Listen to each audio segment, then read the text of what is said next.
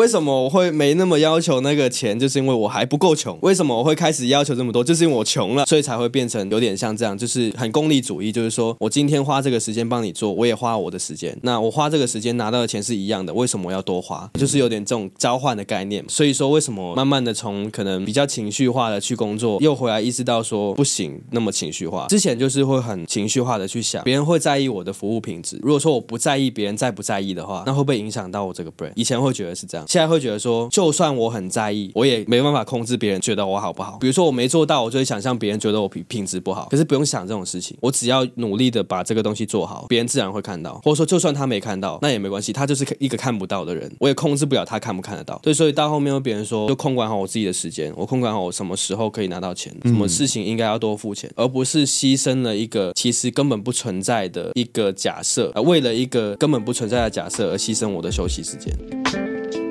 Woo!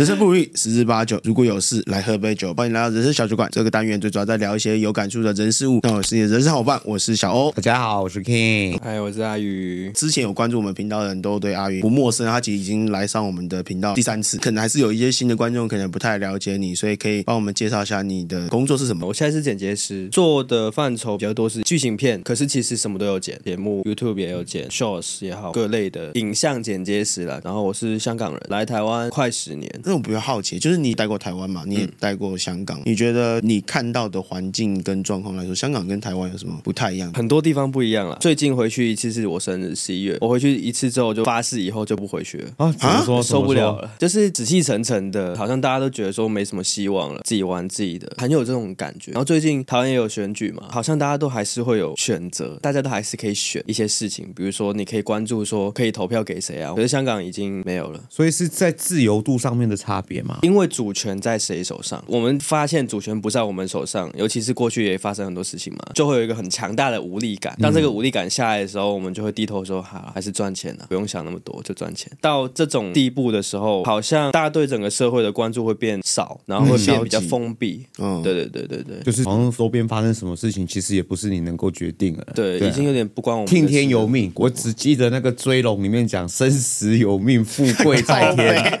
可是现在，现在刚听阿宇讲完，好像现在香港已经不是这样子了。这一点我必须要把我老婆抖出来。我老婆是特别支持某一个颜色，然后当她知道这个颜色赢的几率不高的时候，她就是一脸就是很沮丧，就所谓你刚刚讲的那种无力感。哦，无力感，无力感。我说你无力感什么？她就说没有，她无法面对这个结果。她说她改变不了。我就说啊，改变不了，那你沮丧个什么屁？你就得面对啊，就是改变不了啊。对，你是不想回去，是因为这个感受太强烈。这件事情会显示很多其他的问题。当你一个人封闭自己，说只要赚钱就好的时候，其实也会产生说不用去关心别人，顾好自己就好了，别人的事不关我们的事。很常会出现这种情况，然后以致到说别人发生一些事情，我对他感兴趣的时候，我们就吃花生了嘛，就是就啊，好好笑，那个人怎样怎样怎样，就没有同理心了。这个心态一产生的时候，讲一个比较具体的，十一月回去是跟我女朋友一起回去。香港基本上你在外面是不用想说会找到比较好一点的厕所去上的，因为这是卫生问题会很严重。就是我是做清洁工人的，我清洁的很好，还是我就只是上班，只是随便扫扫，拿的钱是一样的嘛？那我管你啊，嗯、我自己有拿到钱就好了。啊、所以同理心就会变很差，服务也都会变很差。我要不要让你觉得开心？要不要服务的你很好？我拿的钱都是一样的，那为什么我要这么用力？嗯、有些人的心态就会变这样，或者说事不关己，你活该啦。这是香港的教育的关系吗？因为我一直觉得每次去香港旅游，嗯、对我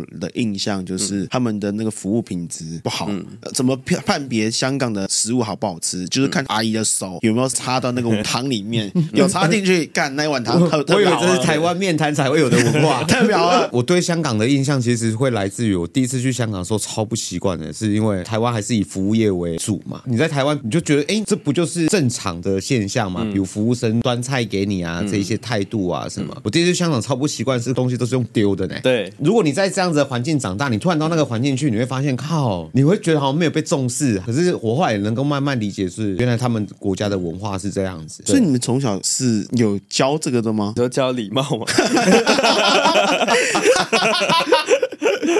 有教吗？没有啊。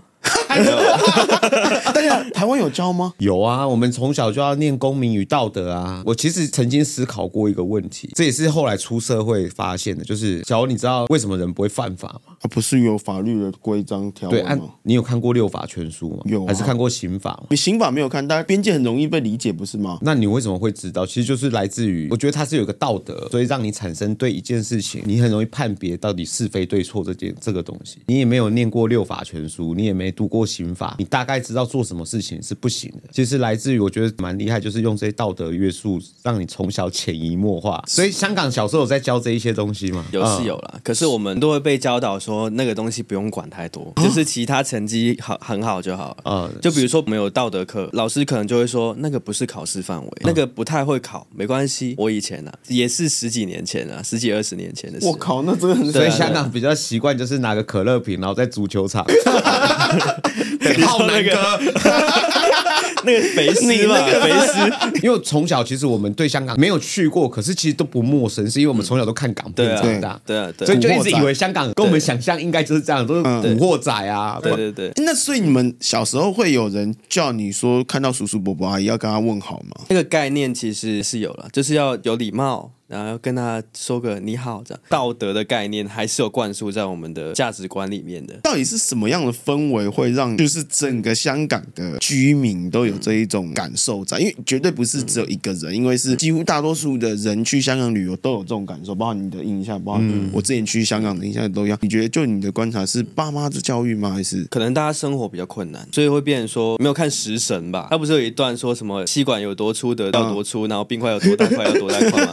一直多多窄要多窄嘛，就是这种概念啊。我们可以用我们的小聪明，让我们的钱赚得比较快，那我自己过的生活比较好，或者说大家都很辛苦，你体谅一下我嘛，我也很辛苦，你也很辛苦，说我才要这样子，你也才要这样子，各种会耍小聪明。他聪明在，因为大家都很困苦的时候，我必须要用一些方式去让我自己过得比较好，就会牺牲掉其他人。对，应该是跟环境有关系啦。生活比较困难啊，所以大家当然是利益摆在前面嘛。当困难的时候，我一定是先顾好我自己，我自己好才有好嘛。台湾人有一个蛮难能可贵，是我们都觉得啊，没关系啊，我们吃亏就是占便宜。可是我跟你讲，吃亏这件事情在香港身上是不可能的。其实每个时代不一样，以前的人会说狮子山精神嘛，就是守望相助，大家都同舟共济这样子，你帮我，我帮你。比如说今天隔壁遇到些什么困难了，然后我借钱给你，就互相帮忙。以前有这种精神，到后来就没有了。我不知道是不是因为九七之后，慢慢的越来越没有这件事情。我自己是很难具体说出什么，因为我是九六年出生的，九七之前是没有经历过，可以说是一种人情冷暖的一种感受。其实我觉得，身为一个台湾人，还是很幸福的。就是你到很多国家去玩之后，你还是会发现，在台湾人情味还是比较重的。难怪人家说台湾最美丽的就是人。我以前也是觉得台湾人在这个人情味上面是蛮重的，但是跑了其他国家的时候，我对这句话是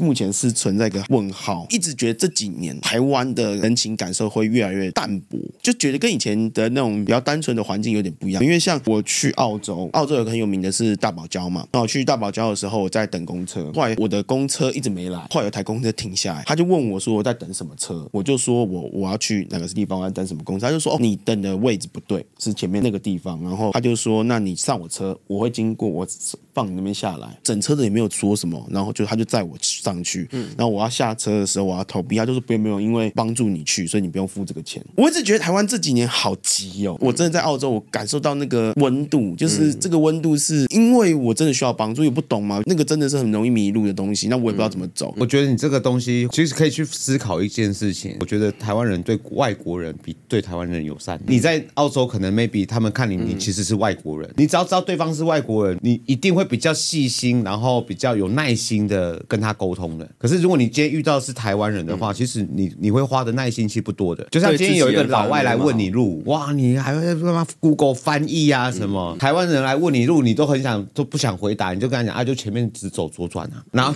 到底 到底前面右转到哪到？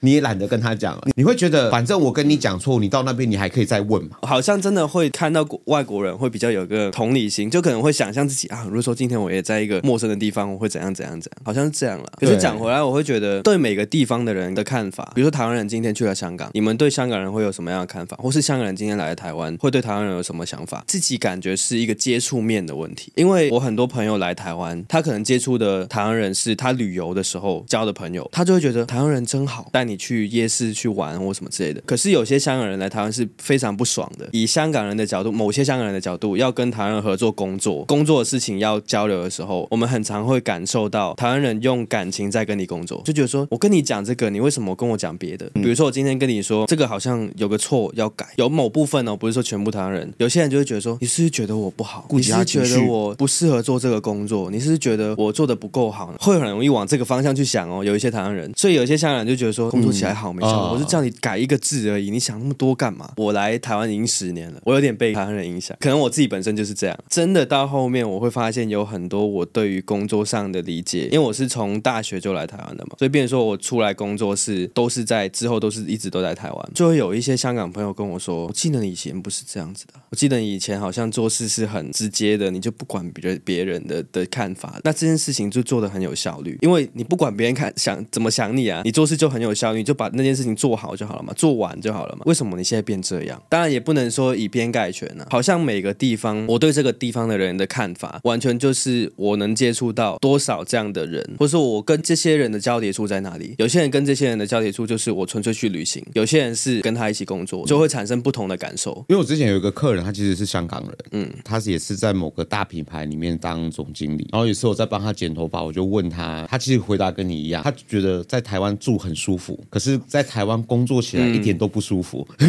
我问他为什么，他其实就是刚刚讲的，就是效能跟效率极低。他其实某种程度跟日本也一样啊，就你会觉得去日本旅游很 chill，但我跟你讲，去跟日本人开会就好。哦，那个真的是疯掉。我记得我们这边做一个 project，光开会他们开了半年啊，没有下文，我都不知道他在干嘛。我觉得可以总归一句，就是其实也不是我们愿意这样子，而是我们可能从小就生长在这样子的环境，看着前面的人一代传一代，好像觉得这样才是对的。阿宇为什么会来台湾念大学？哇，这个问题想很多次，很直接的讲，就是分数不够啦。考香港的大学分数需要一定程度，我才能够进去我喜欢的大学，进去我想要的系。那时候是想念文学，想去中文大学念中文，听中文大学的中文系，你听起来就知道它是最顶的，可以说是香港的学校里面，我想要进中文系的话，讲出来头几个的。那时候分数不够，长期有在看台湾的一些东西，就会很向往台湾的生活，就觉得说哇，好神奇哦，台湾这个地方好酷哦。然后香港那时候又发生一些事情，就觉得啊，香港好多纷争哦，好累哦，好吵哦，想逃离那个环境。对啊，想要逃离家里的情况也没有到很糟啦，只是会觉得也没有那么值得我留恋。嗯、对，我不会很爱我家人说，说啊舍不得啊，我没办法来去别的地方，也不会。还有一种原因是因为出国念书的氛围，因为我那时候中学那个学校算名校，除了我这种中等阶级之外，很多人都是富家子弟。那这些富家子弟念不了书，可能在香港读不了，他们就会选择去国外的大学念。其实，在中学的时候，充斥一个氛围是大家都会出国，大家大学都不在香港念，因为考不到，或者说考到也没什么用，所以就会很多人会觉得说，好，那我就去国外。真的很有钱的就去很多地方，可能英国、美国、加拿大、澳洲都有。我家就没有特别有钱，那我就觉得说，好，台湾应该会是一个好的选择。虽然我是念福大，福大学费也不便宜，可是比起去国外肯定是便宜一些。很多。所以当初就是觉得说，好，填填看。对，有一个叫海华，反正是可以填七十个志愿。那七七十个志志愿是没有台艺大、北艺大的。其实我那时候是很想去台艺大、北艺大，可是错过了。填志愿的时候是有填中国文学系的，都进不了。最后就是福大影传，所以就来了。你刚有提到，就是说你是念名校嘛？因为你就说你的家境跟学同学之间有落差，所以是爸爸的期待吗？这个蛮蛮妙的，就是因为香港的学校有分 Band One、Band Two、Band Three，一就是最好，三就是最算是最差。最差是怎么区分？就是比如说入学率，或是说你考大学的比例，去这样区分的。我爸的中学在我的中学的旁边，真的是旁边，可是他是 Band Three，我们是 Band One。所以其实可以想象，我爸小时候就是一直长大的过程中都很讨厌看到旁边那些公子哥，然后穿的漂漂亮亮，我们就是一堆流氓，他就会觉得我的小孩一定要去读隔壁那个，所以他他就算是很逼迫我哥进了这个学校。我哥就算没有读得很好，他都还是进去了。所以他进去了之后，连带我也进去了，因为他有一个有点算是亲属的制度，算是一个保证名额的感觉。从小就有这样子的要求，你一定要念书吗？就是他会很要求我跟我哥的成绩，也没有到很要求啦。可是他提供给我们的玩乐也不少，就是电脑什么的，游戏机也会有啊，有玩具，他也不会逼迫说你整天只能坐在那边读书。那听起来小鱼的小时候家境应该不错，小时候算不错。长大之后，因为我爸妈真的是比较没有理财的观念，很自然而然的，因为我们长大之后开销也变多了，比如说去读那个名校，或者说去读大学，开销越来越多，他们又没有理财的观念，我爸也没有投资的观念，那就变成说哦，就可能钱越来越入不敷支了。后来是这样。那你来到台湾，你觉得就以你的立场来说，你有看到什么？不管是家庭教育也好，或者是像刚刚讲的这一种储蓄的观念也好，跟香港有什么不一样？嗯、储蓄这观念完全就是我来台湾才会知道说，哦，原来有这样的东西啊。当然，香港人也会投资，也会买股票，可是对香港人来讲，买股票就是赌钱，买股票等于赌钱，不是投资，也不是理财，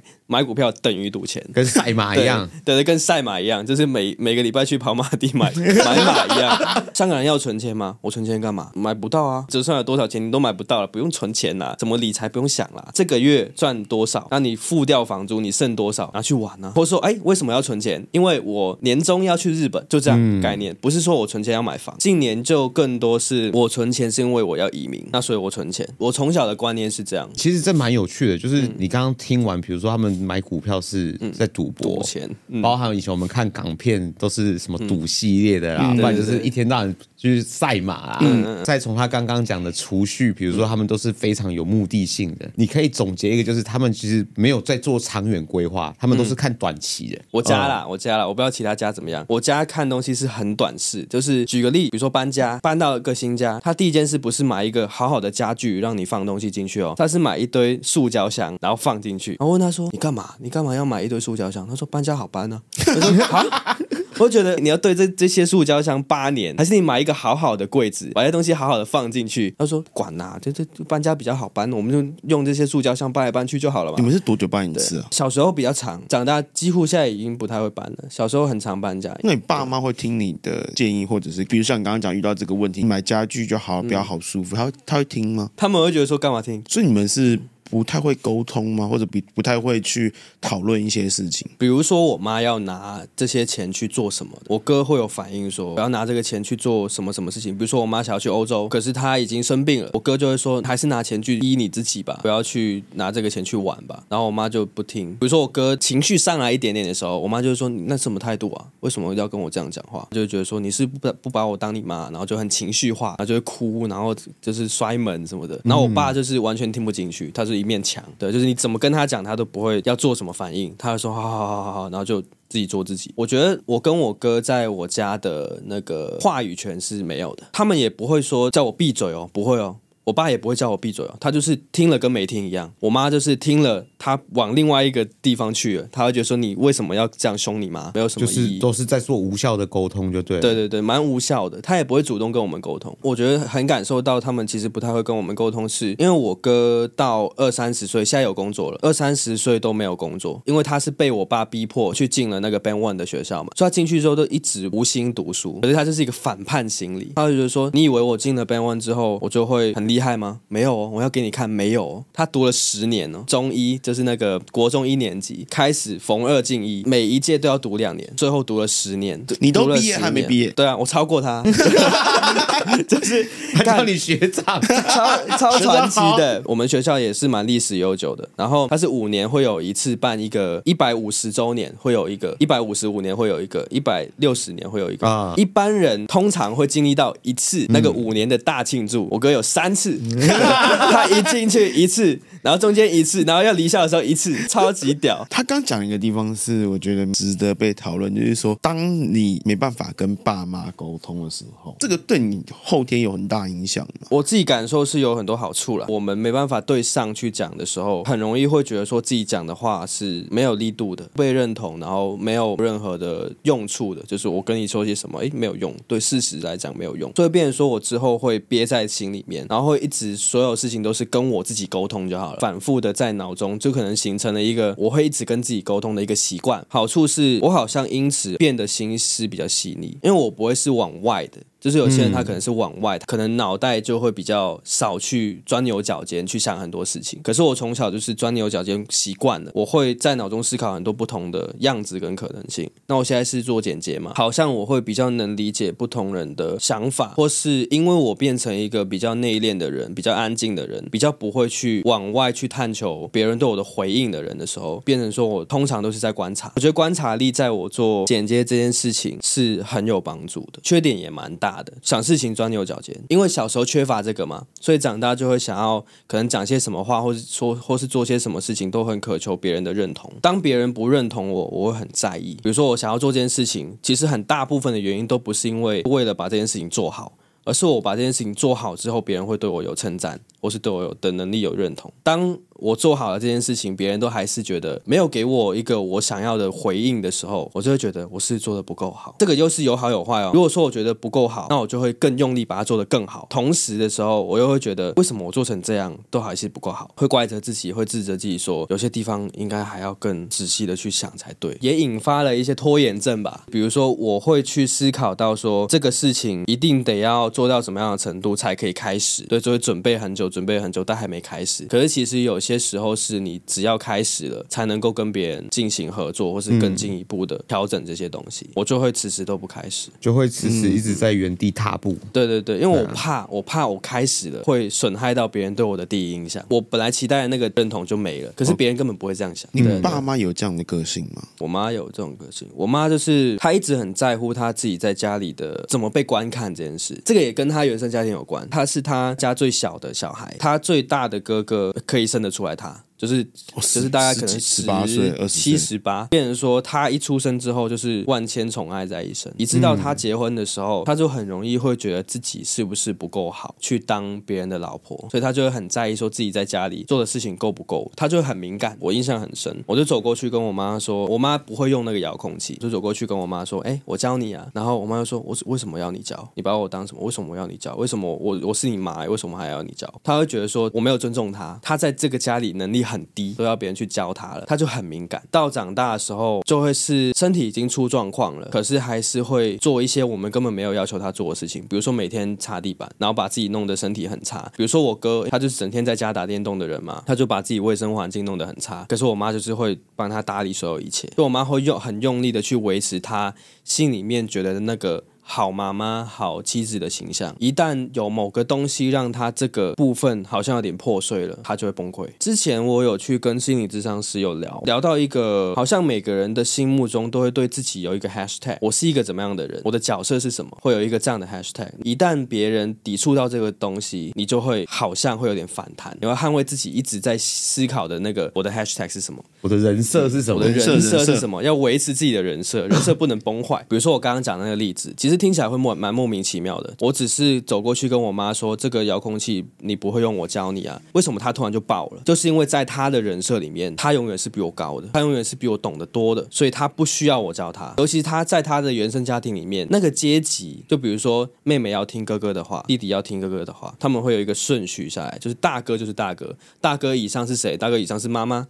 妈妈以上是谁？妈妈以上是爸爸，就是这种蛮规矩的，在他们的那个年代里面是存在这种很阶级的事情。我也跟我表姐聊，我表姐就说我姑姑一直都说你妈疯子啊，你妈不用跟她讲。我爸爸那一边是不太会有这种阶级的想法的，我爸那边就只有我爸跟他妹，他们其实就是有点像相依为命，他们不会去想说一定得要听哥哥的话。所以直到他们接触的时候，我姑姑就一直说你妈是疯子。比如说我妈跟姑姑沟通，就是说我是你大嫂，为什么你不听我的？你得听我的。因为我是你大嫂，我说什么都是对的，所以一直到她变成一个妈妈的时候，她就会很介意为什么她的子女没有像她以前对她妈妈那样的那种尊敬，所以她会觉得说为什么这么没礼貌？对我妈就会有这种态度，可是她也不能要求我们，她也好像不太适应这个社会或者这个环境已经变成是这样了，已经不会有像以前那种很阶级的家庭的氛围一个的样子了，她也好像不太能够去要求我们去做到那样，可她心里面是很矛盾的。她的 hashtag 是一个有威望的，大家会尊敬她的。至于一家之主的一个这个家的主人，所以有时候很多时候就会崩溃，情很情绪化。回到我这边边的话，我可能就也会有这种 hashtag。我的 hashtag 是别人会很信任我把能把事情做好的剪接师。一旦我会觉得别人好像有点不信任我了，我就会开始自我怀疑，会觉得说我是没有巩固好我的人设，我是没有做好我该做的事。可是其实这个人设是自己给自己的，我就会很在意我的 hashtag 有没有被好好的守护。你觉得这个 hashtag 是来自于你看到妈妈的这个 hashtag 延伸到你吗？我觉得是潜移默化的，因为我很讨厌我妈这样，可是我好像无法控制的，我也变这样。可是我觉得他们给我们的教育也好，或是我观看他的生活方式，或是他对待自己的方式，的确应该是对我有影响。那你有曾经想改变吗？最近就是在改变的过程啊，其实蛮反弹的，就是我会去看心理咨商也是为了这个，太辛苦了，就是很长。其实别人根本就没有要求你那么多东西，你干嘛这么折磨自己呢？就是好像对自己有一个 hashtag 之后，你就一定得要符合这个，你一不符合你就崩溃了，你就觉得干他妈算了啦，就是什么都不想管了，就是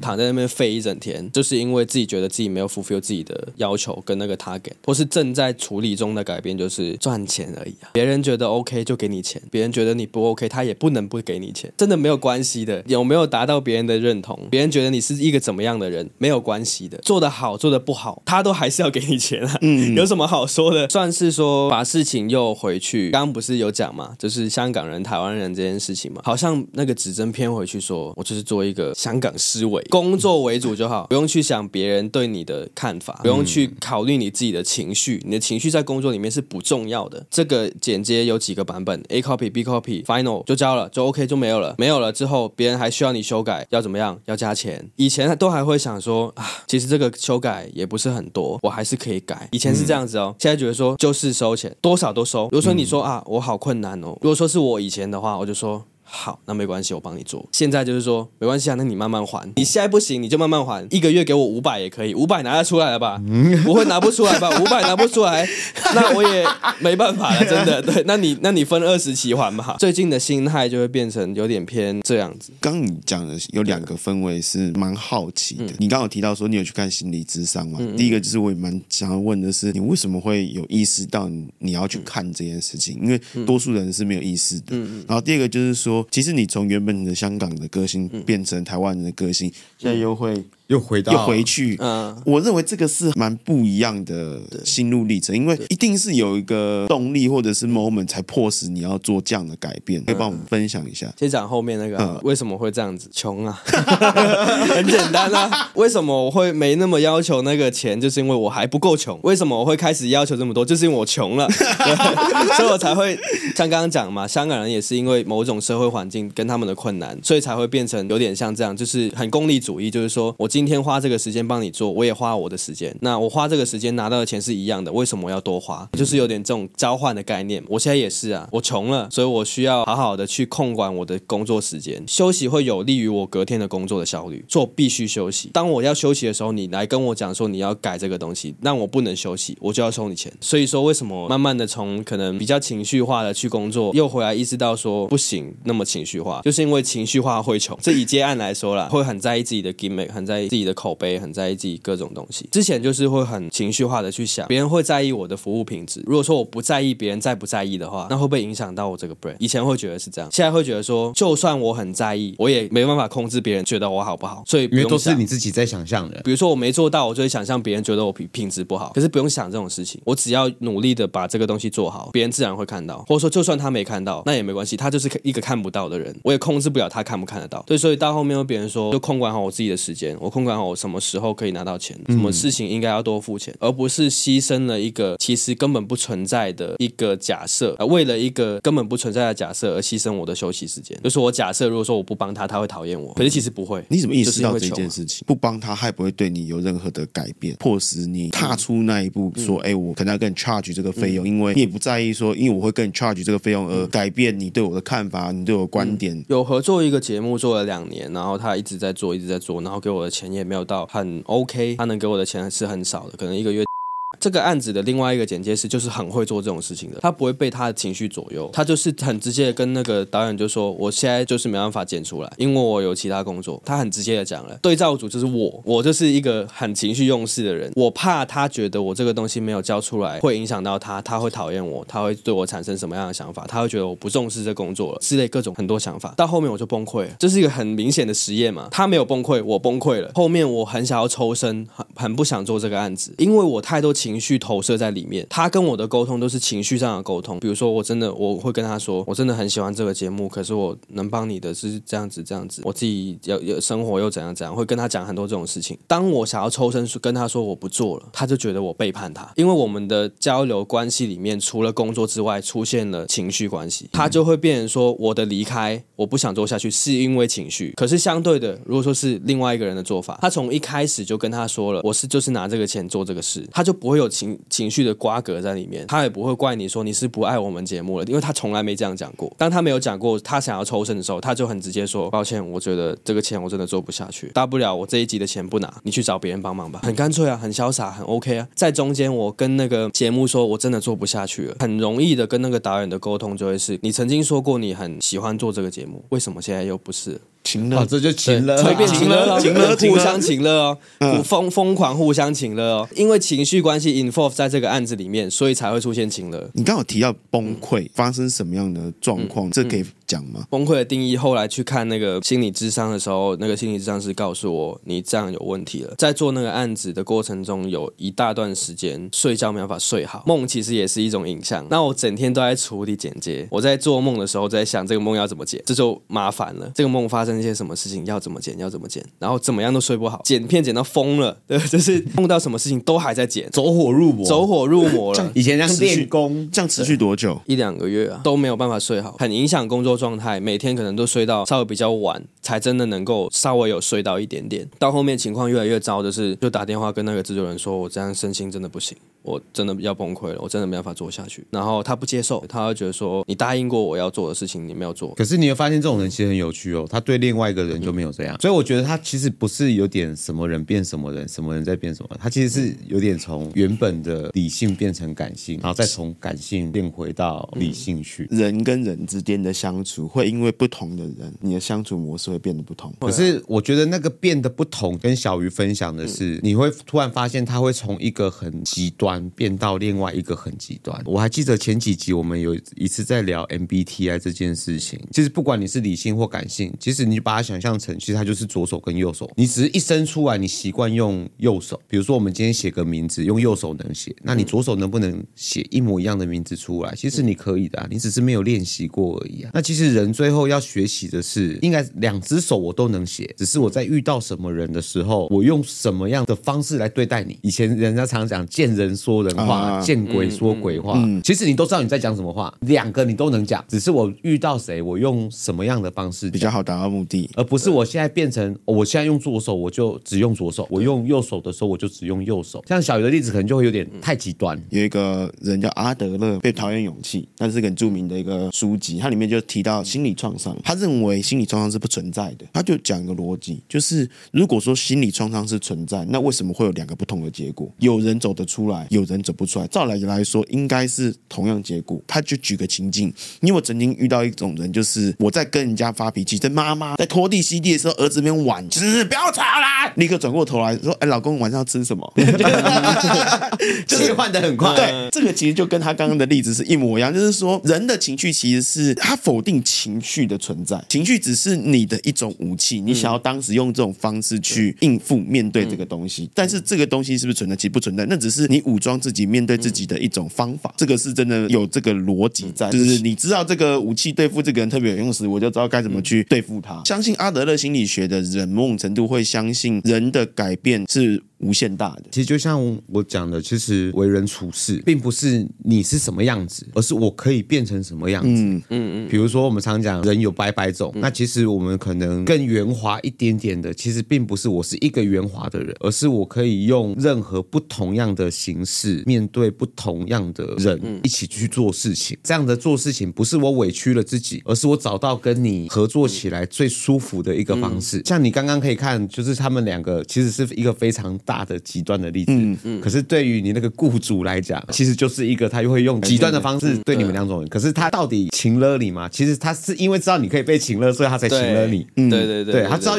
情了对另外一个没有用，他就不用不用这样子的方式。甚至这个东西是很可以很潜意识的，他其实是为了达到自己的目标，就是留住这两个人帮他剪片。即使我给的钱不够多，我还是可以留住这两个人帮你剪片。嗯这个就是他的目标，他可能是很潜在的目标。可是他发展出他跟这两个人的沟通方式是不同的。我们聊了那么久，你会发现其实这些东西啊，它其实都是一些专业性的东西来的。小欧也念过 EMBA 嘛，嗯，其实你会发现在 EMBA 课程超多这种课程，比如沟通管理，沟通不是我想说什么就说什么，而是我现在需要说什么的。比如像我们刚刚讲的，可能来自于不同国家的文化，比如说我这个国家的人，因为以前那种企业最多就是那种跨国企业，那我外派去另外一个国家，所以他们有一个科目其实叫文化管理。我印象蛮深刻的是，通常都会先嘘寒问暖啊，嗯啊，你家里怎么样啊？对啊，最近太太怎么样啊？儿子怎么样啊？老外来讲，他可能觉得我今天来跟你谈生意，你问我家里好不好干嘛？关你屁事啊！关你 关你什么事？可是如果我们谈完生意去吃饭的时候问这一些，他觉得很开心的。嗯，可是他在谈生意的时候，他不想听到这一些。对，老外来跟你谈生意，一开始单刀直入，对我们来讲又很不习惯。嗯，哇，你这么直接啊？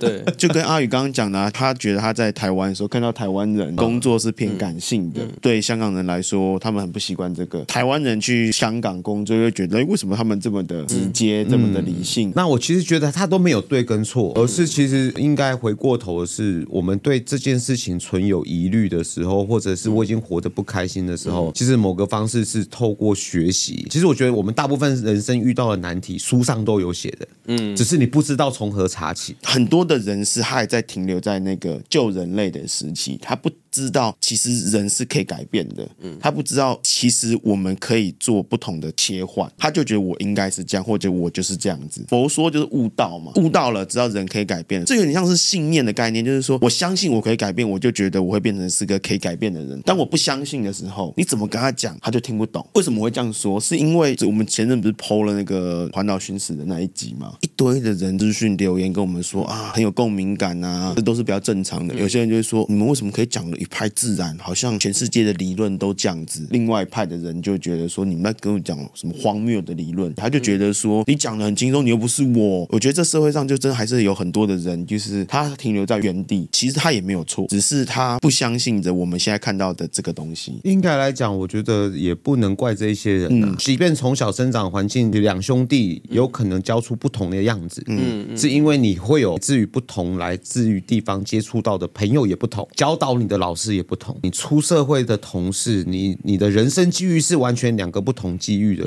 的人。人之所以有现在这样子的行为，是来自于你生下来的时候，其实你什么都不懂的。你能学习到的任何一个东西，都不是从书上学来的，而是什么？就是呃，看他这样做事，好像觉得，那我遇到同样的事情，说，哎，我没有参考值，所以我只能从前人的身上去怎么去应对这件事情，是最快的方式来的。嗯，不管你出了社会，不管像我们创业当老板，我蛮蛮常讲一个东西。是我们讲爸妈好了，我从小是被爸爸打长大的，从小你都会有一个心态是，妈的，以后我有小孩，我不可能这样打他。可是殊不知，当你有一天你生了小孩之后，小孩哭的时候，你想让他不哭，最快的方法是什么？你第一个联想就想上他就揍啊，怎么做是最快的？其实这跟人类学有关系，因为人是一个需要判断的动物。那你在没有大量的学术支持，甚至你对这个世界的运作根本不了解的情形之下，你只能从你身边周遭的经验变成是我用这样子的方式去判断。比如说我们自己当过老板，你有没有发现以前你在当人家员工的时候，你也觉得我以后当老板的时候，我也不要像我老板这样子。可是我殊不知，多年以后再看看以前的这一些同事们。现在出来当老板，根本跟以前老板的翻版是一样的。嗯、这个也是我们刚刚在讲，人类其实是一种很奇妙的动物来的。嗯、其实你内心都不想像这样子，为什么最后我们都会变成是像这样子的人？所以我我蛮鼓励大家，其实是可以多去阅读跟学习。嗯、其实这个世界有很多东西。书里面其实都已经写好了，那只是有没有想花时间去做阅读或花时间去了解？我觉得刚刚听下去有个很有趣的想法，就是它真的很像在训练 AI，好像把一群人这样丢进去，然后你就自己生存。之前我在 YouTube 上面看到一个很有趣的是，他训练 AI 玩神奇宝贝，他从家里出去，他有几个方向可以走嘛，他一直这样训练，训练个几百个，那个一一个模型就狂狂跑这样子，到后来那个人已经可以很顺利的就直接走出去，就走到那个博士的那个家里面，然后拿到那个神奇宝贝，就是出去这样。我觉得人的教育一直往下这样传承下来，就会变成是一套方式。你也可以 AI 的范本可以跟你说，他上次已经测过五百次了，他一定得要这样往这个方向走，才是会是最快最有效率的方式。你也可以不听啊，你也可以成为这几千万个 AI 里面唯一一个走出去的人。当然，你也不会是唯一。这一堆人里面，几亿人里面，历史的洪流里面，肯定会有人做出跟你一样的选择。有点像是一个训练过程嘛，一直这样训练，一直这样训练。嗯，那前人说的话是对或是不对，其实无从知道。你的前人犯错了，你听了，你跟他一起犯错，也有可能你的前人觉得他做的事情一百趴是对的，他也真的是对的。到后来，我就会觉得说，其实一个很单纯的事情，就是因为我身边经历很多人，因为他的原生家庭、家庭的教育，因为他们的家庭的环境跟父母有一些情绪的问题，导致到他生活得很不开心。到头来，我会就会觉得说，如果说原生家庭带给你的是很大的情绪的创伤跟很大的情绪困扰的话，那就不是对或不对。我觉得我被影响了，我觉得我有忧郁症了，我觉得我爸妈整天在骂我，我觉得很不爽，那就跑吧，那就离开，跟对或不对没有关系了。我教导你说，一定要进名校，你才能够好的往上。对每个人来讲，可能有对有不对。就比如说像我哥，我跟我哥进去同一个学校嘛，那我现在很明显情况比他好一些，他的情况就是很不好，这是两个不同的结果。那以后我要怎么教导我的小孩？我的想法会是变成说，我要不要强迫我的小孩也进去名读名校？我就会有我自己的选择。透过学习，或者是透过跟一些朋友交谈，甚至是多去增广见闻。嗯、其实我觉得你的人生是可以过得比较顺遂。我们不要讲到成功，嗯、就是至少你可以避免掉很多的误区来的，嗯、甚至是我觉得自己本身可以活得比较快乐一点。嗯、那其实我觉得原生家庭重不重要？原生家庭其实也很重要，多多少少会影响到。可是我也觉得我们毕竟还是人，你还是有你自己的自主权跟选择权。对，其实当你不喜欢这样子的时候，其实我也蛮认同阿元刚刚讲的，就是当你不喜欢这样子的环境，其实你也可以选择逃离的，你也可以选择 say no 的，而不是委屈自己，然后必须陷入在那个情绪当中。甚至我觉得今天其实我们讲了一个非常大的东西，是我觉得现在人比以往的人可能来的更痛苦，是大家都更在意那个 hashtag 是什么。嗯，其实我们常听到大家都说啊，我们要勇敢做自己啊，我们要勇敢表达自己啊。台湾常讲就是他们很不喜欢被人家注意，其实他们都喜欢那个 spotlight 打在他身上，嗯，所以他会很在意周围人怎么看他。就是越来越多人也重视人设。我我曾经也跟小欧聊过这个话题啊，就是如果我们只是为了这个 hashtag 跟人设活着，那你不觉得人生很无聊吗？你会觉得你的人生就从此以后就绑手绑脚，因为你被定型了。可是我觉得人是有无限可能的啊，可以今天这样子，你也可以明天那样子啊。而自从做了这节目之后，我开始变得有一点点的。感性，很多人不能做选择，或者是没有意识到我应该要做选择。其实我蛮想要问一下阿云，你是过来的人，嗯，帮我们分享一下说，说假设是他们，他们该怎么做会比较好一点？我的困难跟我的困扰没有大到我能够帮所有人说，会有一个结论是说，如果说你真的感觉到很痛苦，你真的感觉到很不舒服，可以。